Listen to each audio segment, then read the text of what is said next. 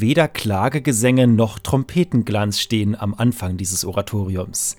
Die Buddha-Passion von Tandun beginnt dumpf und geheimnisvoll, mit einem vibrierenden Liegeton dem ewigen Weltenstrom gleich.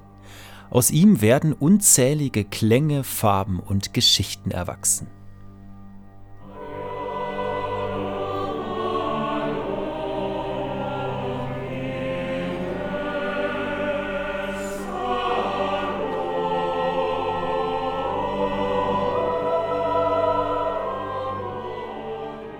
Der Chor verkündet ein geheimnisvolles Credo. Als der Bodhisattva des Mitgefühls tief meditierte, erkannte er die Leerheit aller fünf Skandhas und durchtrennte die Fesseln, die ihm Leiden verursachen. So lässt sich der altindische Text übersetzen. Er drückt die Überzeugung aus, dass irdisches Leben Leiden bedeutet und dass nur Buddhas Lehren Erlösung bringen.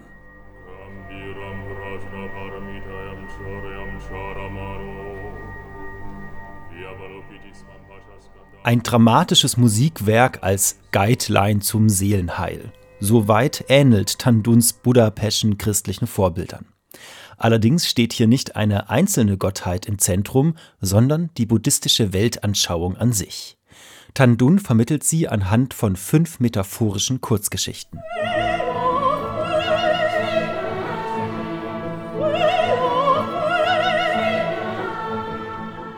Der erste Akt vertont die Verwandlung eines kleinen Prinzen in einen Buddha.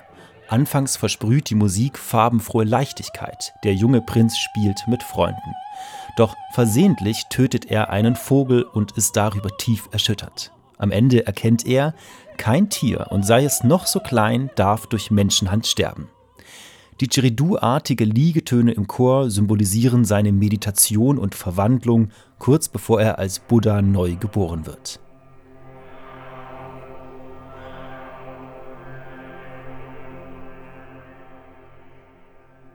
Im krassen Kontrast zu diesen Klängen der Achtsamkeit steht die Vertonung hektischer Menschenmassen im zweiten Akt.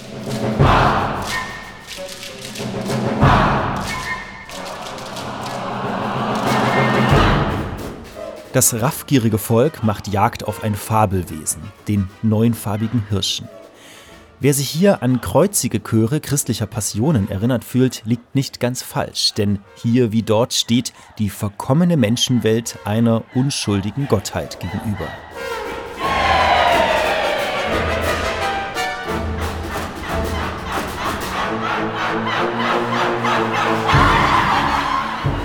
Solche tonmalerischen Elemente zeigen den geübten Filmmusikkomponisten Tandun. Am spannendsten ist sein Werk, wenn fernöstliche und westliche Traditionen aufeinanderprallen oder sogar miteinander verwoben werden.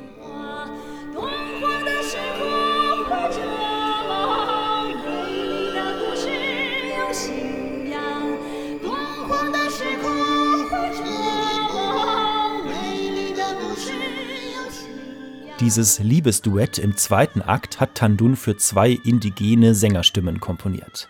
Es beginnt als rituelles Mantra im Stil fernöstlicher Folklore und endet als romantische Arie à la Giuseppe Verdi, wenn die Frau Nina in den Händen eines buddhistischen Mönchs stirbt.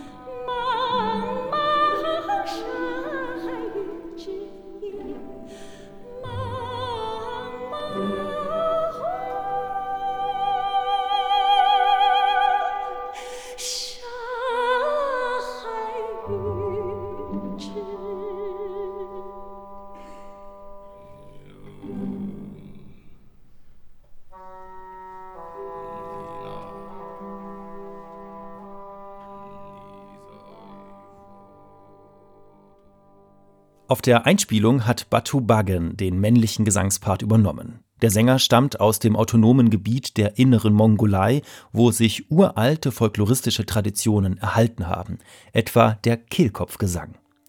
Batu Bagen begleitet sich selbst mit einer Pferdekopfgeige. Dieses Instrument, eine gampenartige zweiseitige Laute mit geschnitztem Pferdekopf, war auch auf den Wandmalereien der Mogao-Grotten zu sehen, die Tandun zu seinem Werk inspiriert haben.